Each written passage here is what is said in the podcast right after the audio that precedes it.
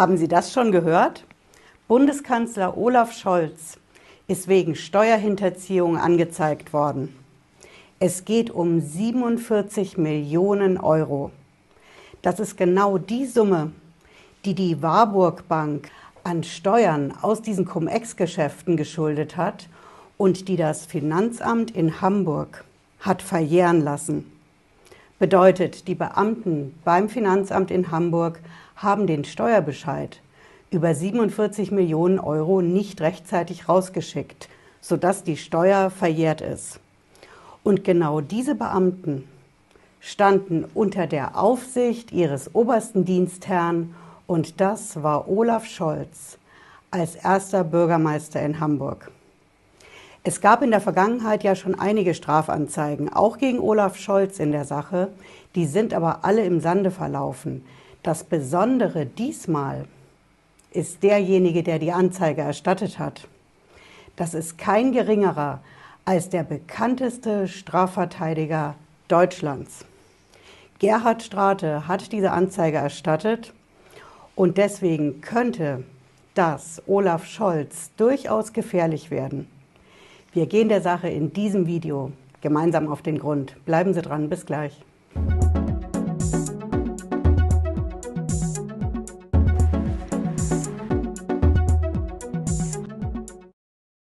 Hallo und herzlich willkommen. Ich bin Patricia Lederer. Ich bin Rechtsanwältin in der Frankfurter Steuerrechtskanzlei Tax Pro GmbH. Warum kann diese Strafanzeige wegen Steuerhinterziehung unserem Bundeskanzler Olaf Scholz denn so gefährlich werden? Ich verrate Ihnen das. Das liegt an demjenigen, der diese Anzeige erstattet hat bei der Staatsanwaltschaft. Der Mann ist einer der bekanntesten Strafverteidiger und Strafrechtler in Deutschland. Eine Koryphäe. Der Mann heißt Gerhard Strate, ist 71 Jahre alt und kommt aus Hamburg. Genau da, wo sich eben dieser Cum-Ex-Skandal auch abgespielt hat. Und Gerhard Strate ist nicht irgendjemand, wenn er eine Anzeige erstattet. Sie erinnern vielleicht den großen Skandal um die HSH, Nordbank. Da war es eine einzige Anzeige einer einzelnen Person, die die Bankmanager vor Gericht gebracht hat. Und diese Person damals hieß auch Gerhard Strate. Von daher ist die Anzeige jetzt von diesem Anwalt gegen den Bundeskanzler durchaus ernst zu nehmen. Und wir schauen uns mal genau an, was in der Anzeige drin steht. Als erstes Mal, die Anzeige richtet sich gegen Olaf Scholz, aus der Zeit, als er erster Bürgermeister von Hamburg war, eben wegen Steuerhinterziehung mit 47 Millionen Euro. Und die Anzeige richtet sich zusätzlich gegen den damaligen Finanzsenator, auch aus Hamburg, Peter Tschentscher, heute Bürgermeister von Hamburg. Also, zwei Leute sind angezeigt, beide wegen Steuerhinterziehung und zusätzlich, so viel ist wichtig zu wissen, richtet sich die Anzeige auch gegen Olaf Scholz wegen sogenannter uneidlicher Falschaussage vor dem Untersuchungsausschuss in Sachen Cum-Ex. Ja, und was steht jetzt genau in dieser Strafanzeige drin? Wegen der Beihilfe zur Steuerhinterziehung von Olaf Scholz? Wir müssen dazu eine kleine Zeitreise machen. Wir gehen ein paar Jahre zurück ins Jahr 2016. Eben als Olaf Scholz noch erster Bürgermeister in Hamburg war, und da gab es eine Betriebsprüfung. Das Finanzamt hat eine Prüfung gemacht bei der Warburg Bank. Warburg ist Ihnen sicher ein Begriff. Die sind verstrickt in den Cum-Ex-Skandal.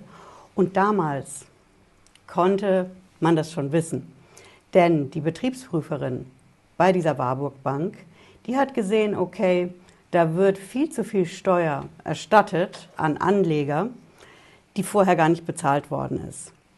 Wenn Sie wissen wollen, was genau diese Cum-Ex-Geschäfte sind, schauen Sie mein Video dazu an. Da erkläre ich das ganz genau. Und die Betriebsprüferin, die ist dann hingegangen und hat gesagt, okay, da geht es jetzt in einem ersten Schritt schon mal um 47 Millionen Euro.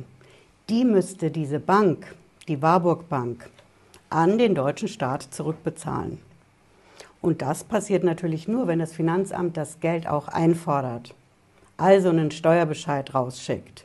Und genau das ist nicht passiert. Das Finanzamt hat diesen Steuerbescheid nicht rechtzeitig genug rausgeschickt und somit sind diese 47 Millionen Euro verjährt. Aber was hat Olaf Scholz jetzt damit zu tun? Nochmal, als erster Bürgermeister von Hamburg muss er das doch nicht direkt gewusst haben, was da bei der Betriebsprüfung bei der Bank los ist. Ich verrate Ihnen, wie dieser Anwalt, ne, der Staranwalt, in seiner Anzeige argumentiert und ich zeige Ihnen das auch. Wie immer habe ich es in der Videobeschreibung verlinkt, da können Sie es in Ruhe nachschauen. Hier schauen Sie, die Welt Online ist eine derjenigen, die das gebracht haben und die haben auch den Text, den Wortlaut der Strafanzeige wiedergegeben. Hier haben wir das. Der Anwalt Strate sagt, dass der Verzicht eben auf diese 47 Millionen Euro nicht etwa eine knallharte Rechtsentscheidung war, sondern ein Willkürakt, starker Tobak strafrechtlich als Beihilfe zur Steuerhinterziehung zu bewerten. So schreibt er das in der Anzeige. Und jetzt kommt das rechtliche Argument, was er bringt. Er sagt, laut Strafgesetzbuch werde für den Straftatbestand des Geschehenlassens einer Straftat durch einen Untergebenen, nämlich die Beamten beim Finanzamt, eine Pflichtenkette bis zum Minister gespannt und damit eine Erfolgsabwendungspflicht für diesen bejaht, wenn er von der Straftat eines Untergebenen Kenntnis erlangt. Das ist die Rechtssprache, die der Anwalt in seiner Strafta Strafanzeige benutzt.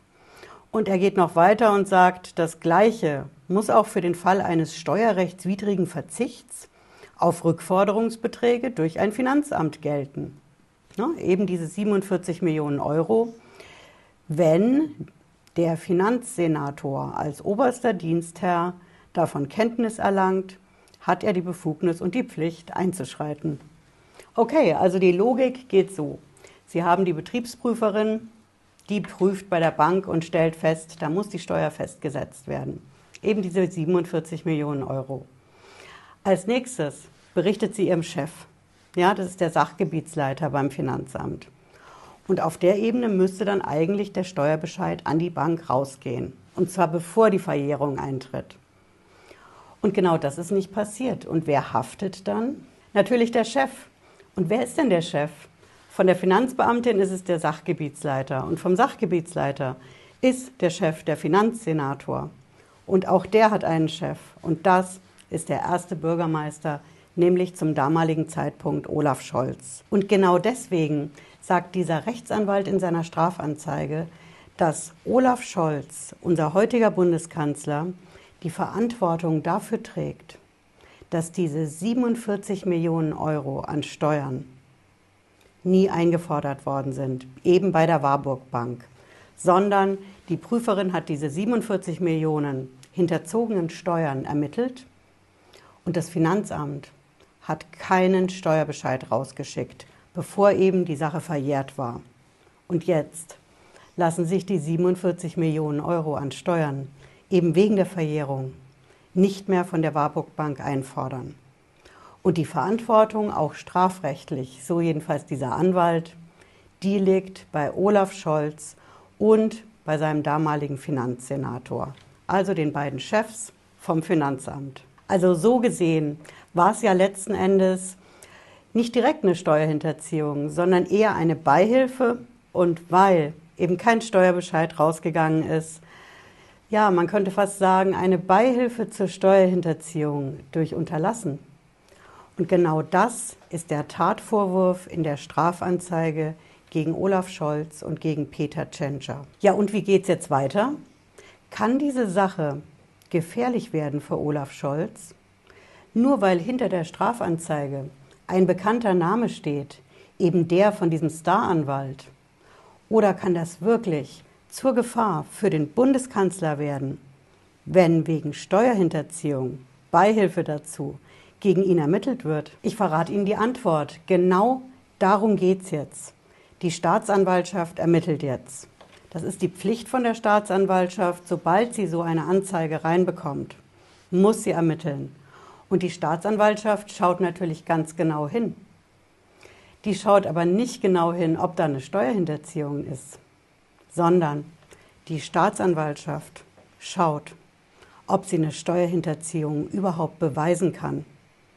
Im Strafprozess wegen der Steuerhinterziehung ist das Entscheidende der Beweis. Ohne Beweis gibt es auch keine Verurteilung. Und genau für diese Beweise wird es entscheidend darauf ankommen, wer wann wie viel genau gewusst hat. Also, hat Olaf Scholz 2016 wirklich genau gewusst, dass diese Steuer im Cum-Ex-Skandal in einem Steuerbescheid hätte landen müssen, der auch vor der Verjährung hätte rausgehen müssen beim Finanzamt? Und hat er vielleicht sogar aktiv eingegriffen, um die Bank von dieser horrenden Steuernachzahlung zu verschonen? Wann also hat Olaf Scholz was, wie viel genau gewusst? Und genau das ist das Problem. Olaf Scholz hat alles vergessen. Olaf Scholz hat im Untersuchungsausschuss zum Cum-Ex-Skandal ausgesagt, dass er sich an nichts mehr erinnern kann. Das war seine Antwort auf 40 Fragen im Untersuchungsausschuss. Aber genau das hat dieser Anwalt in seiner Strafanzeige auch gesehen. Und er sagt dazu ausdrücklich, das kann passieren, dass jemand vor Gericht, ob als Angeklagter oder als Zeuge, die Erinnerung verliert, es nicht mehr weiß, es vergessen hat. Aber dass jemand alles vergisst, genau genommen diese 40 Fragen, die Antworten darauf, das wäre ja ein Vergessen in ganz großem Stil. Und sowas kommt im Bereich der Aussagepsychologie für solche Aussagen vor Gericht nur extrem selten vor und vor allen Dingen nur dann, wenn es sich um eine sogenannte posttraumatische Belastungsstörung handelt.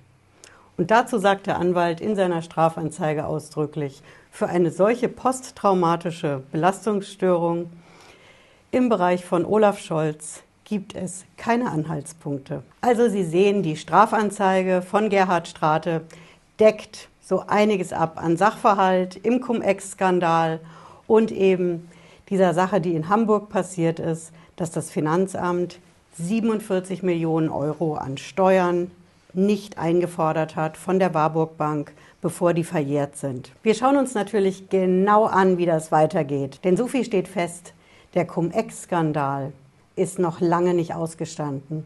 Wir haben zwar 2021 das große Urteil vom Bundesgerichtshof reinbekommen, der klar gesagt hat, Cum-Ex ist eine Steuerhinterziehung, aber das Finanzamt ermittelt weiterhin. Es gibt Strafanzeigen wie die von diesem Staranwalt und es gibt auch nach wie vor Durchsuchungen vom Finanzamt bei Wirtschaftsprüfern, Steuerberatern, Bankern, Anwälten. Schauen Sie sich mein Video zur neuesten Razzia an, wenn Sie das interessiert. Und wir sehen uns, wenn Sie mögen, spätestens am Freitag wieder 18.30 Uhr. Bis dann, machen Sie es gut. Ciao.